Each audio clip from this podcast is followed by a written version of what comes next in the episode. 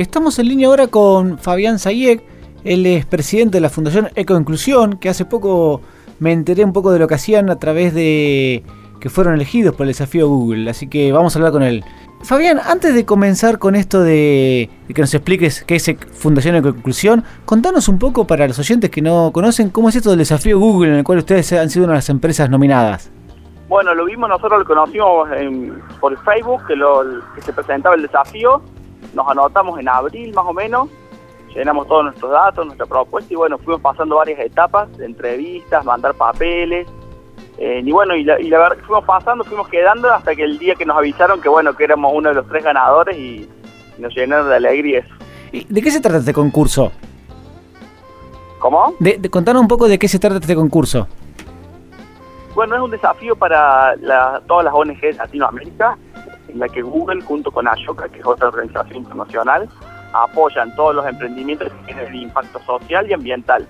Se anotaron 2.300 ONG y eligieron 15 de toda Latinoamérica, a las cuales van a potenciar e impulsar para crecer. Y además después siguen compitiendo para ver cuál es la mejor, digamos, de Latinoamérica. Está buenísimo.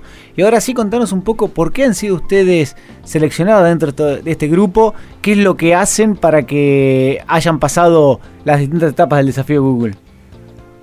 Bueno, la verdad nosotros quedamos muy sorprendidos también con la selección porque había muchas ONG que hacen cosas muy buenas. Eh, nosotros hacemos ladrillos ecológicos a base de plástico PET desechado. Recolectamos botellas en distintos lugares y las transformamos en ladrillos. Y después esos ladrillos los destinamos a proyectos comunitarios para construir alguna biblioteca, un comedor o algo que genere desarrollo en los barrios más marginales. Está buenísimo, mezclan dos temas muy sensibles como, como son la ecología y también la, parte de asistencia social. Claro, tiene un doble impacto, es lo que buscamos cuando iniciamos, buscar algo que sea ambiental y social a la vez. Y con este ladrillo podemos eh, hacer esas dos cosas.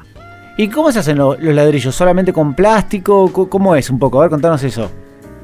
Y la, botella una vez que nos llega así, en, como cualquier persona tira la botella después de consumirla, la trituramos hasta que quede el tamaño de arena, eh, partículas bien chiquitas. Después la mezclamos con cemento en una hormigonera común y después a una compactadora que a presión se hacen los ladrillos. Está bueno también aclarar que la producción es limpia, no se usa hornos ni ningún que quema carbón ni nada. Eso también es limpio tanto porque usa desechos como la producción en sí. Eh, eh, por lo que leí es una maquinaria que la hizo el CONICET, o por lo menos está patentada con el CONICET, ¿no es cierto? Claro, el ladrillo fue eh, desarrollado y tiene todos los estudios técnicos que se lo hizo el CEBE CONICET. tiene el certificado de aptitud técnica que se llama, que lo habilita para construir.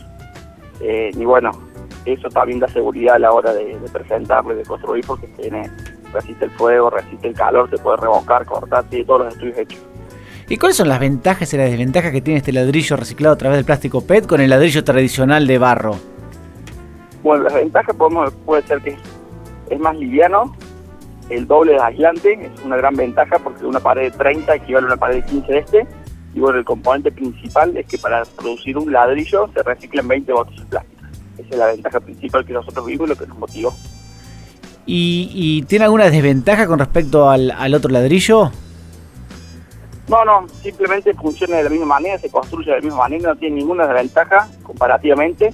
Simplemente es la resistencia por ahí de, creer, de la, tradición de la construcción, de creer que con, si no un ladrillo rojo no sirve, pero en los estudios es exactamente igual. Es verdad, uno, le, cuesta asociar un ladrillo que no sea el rojo tradicional. Pero bueno, yo lo, he entrado al sitio web de ustedes, al sitio de Facebook, y la verdad que eh, ahí muestra inclusive el video de cómo se forman y me parece increíble. Y ustedes están en Altagracia. Sí, decime. No, no, era eso, que la, resistencia por ahí es simplemente por, tradición, porque en los estudios es exactamente igual y estaría bueno empezar que, que todos nos animemos a cambiar. Y ustedes están en Altagracia, en Córdoba. De Altagracia, Córdoba, sí. Acá vivimos y aquí iniciamos el proyecto. ¿Y, cómo surgió el proyecto? ¿Fue idea tuya, idea de quién? ¿Cómo, cómo, surgió un poco? ¿Cómo, ¿Cómo surgió? Sí. Bueno, con un grupo de amigos, tres amigos acá de la ciudad de Altagracia, teníamos ganas de hacer algo, yo particularmente con lo social y los otros dos en lo ambiental. Y dijimos, bueno, nos unamos, empecemos a hacer, buscar qué podemos hacer que impacte en los dos lugares. Y así fue como encontramos el ladrillo, que dijimos, bueno, esto cierra todo lo que queremos hacer, porque estamos sacando desechos y estamos ayudando también a gente. Y nos entusiasmamos los tres y nos largamos a hacerlo. Está buenísimo. ¿Y ustedes se dedican 100% de su tiempo a, la ONG o también tienen eh, otras actividades paralelas? No, no, cada uno tiene su trabajo particular. La ONG simplemente damos el tiempo extra que tenemos. Eh, al principio era muy poco, ahora cada vez nos va demandando más tiempo. Eh, pero siempre es todo sin fines de lucro y no sacamos ningún tipo de dinero de la ONG más que más que tiempo le, le brindamos nada más. Está muy bien. ¿Y cómo fue la respuesta de, ya sea de los municipios o, de aquellas, no, sé cómo se manejan después para trasladar esos ladrillos a, una ayuda social, a través de empresas, a través de municipio? ¿Cómo lo hacen? Claro, nosotros trabajamos a través de, dos líneas, de municipio y de empresas. Nosotros eh, queremos que el beneficiario le llegue sin ningún tipo de costo el ladrillo, que le llegue gratis. Por eso buscamos alguna, algún municipio, alguna empresa que nos ayude en el proceso de producción, que nos auspicie, digamos, Así nosotros podemos comprar el cemento y pagar la luz y toda la maquinaria necesaria para producir los ladrillos. Trabajamos con tres municipalidades en este momento en donde tenemos puntos verdes y con varias empresas de Córdoba Capital que nos ayudan a, armar todo el proceso y a, llevar adelante la fundación. Está muy bueno. Mientras estabas hablando estaba pensando, eh, ¿hacen también, qué sé yo, que algún privado compre el ladrillo y para, su, su, su casa, por ejemplo, y, ustedes con ese dinero lo, lo, vuelcan a la ONG para hacer más ladrillos para casas sociales o no, solamente ustedes los, los donan. Por el momento eso no lo, no lo estamos haciendo porque no tenemos capacidad de producción grande. Ah, para una obra grande se necesita mucha producción y nuestras máquinas no dan porque son muy pequeñas. Ahora que tenemos la posibilidad de cambiar las máquinas y expandirnos, seguramente pensaremos en que todos puedan obtener el ladrillo también siempre con el mismo fin, pero bueno, de que sea que tengamos mayor impacto, una mayor producción, que también significa más, más cantidad de plástico reciclado. Seguro, seguro, porque lo que vos decís, con una mayor producción, el privado puede ayudar a la ecología comprando su ladrillo y ustedes con ese dinero aportarlo a la ONG para seguir haciendo sus actividades. Me parece que también es una muy buena alternativa. Sí, sí, totalmente. Esa es una de las ideas, pero necesitamos una, una gran planta de producción, que es lo que nos va a ayudar Google ahora a armar. Ah, está muy bien. ¿Y, y cómo, cuáles son los objetivos de la ONG, además de este que me dijiste, en el corto plazo?